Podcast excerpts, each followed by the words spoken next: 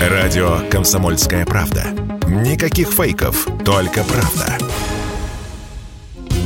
Отслеживать загруженность объектов инфраструктуры и обеспечивать безопасность. Таковы официальные задачи, которые ставятся перед системой распознавания силуэтов – в Подмосковье и еще двух регионах, их пока не называют, она дополнит систему видеонаблюдения с функцией распознавания лиц. С ее помощью можно будет получить обезличенные данные о посещении общественных мест и мероприятий, выявить перегруженные объекты, проанализировать маршруты перемещения пассажиропотоков. Еще один пример использования системы распознавания силуэтов привел на конференции по промышленной кибербезопасности Касперского Глеб Дьяконов, директор по консалтингу Ventech Lab. Именно эта компания разработала внедряемую в Подмосковье систему. Изображение лица, применяемое совместно с распознаванием изображения силуэта, позволяет защититься от ситуации, когда один открыл дверь, а прошло несколько человек.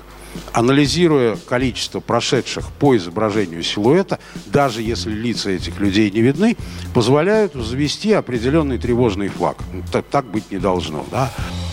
Именно эта компания разработала внедряемую в Подмосковье систему. На 200 локациях систему распознавания силуэтов уже внедрили. Это парки, спортивные и культурные объекты, автобусные остановки, медицинские учреждения. Работает она примерно так. Силуэт распознается в потоке людей, которые фиксируют камеры наблюдения. Затем данные сохраняются в форме аналитических отчетов и таблиц. Доступ к ним будут иметь сотрудники оперативных служб, адвокаты по запросу граждан, управляющие и страховые компании, пишет коммерсант.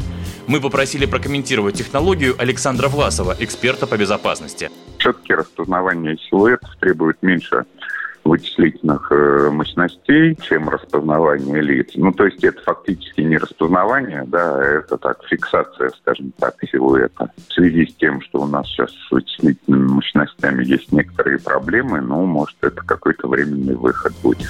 К настоящему моменту в Подмосковье действует свыше 80 тысяч камер наблюдения. В течение этого года планируется установить еще 25 тысяч, заявил в январе губернатор области Андрей Воробьев. Василий Кондрашов, Радио КП.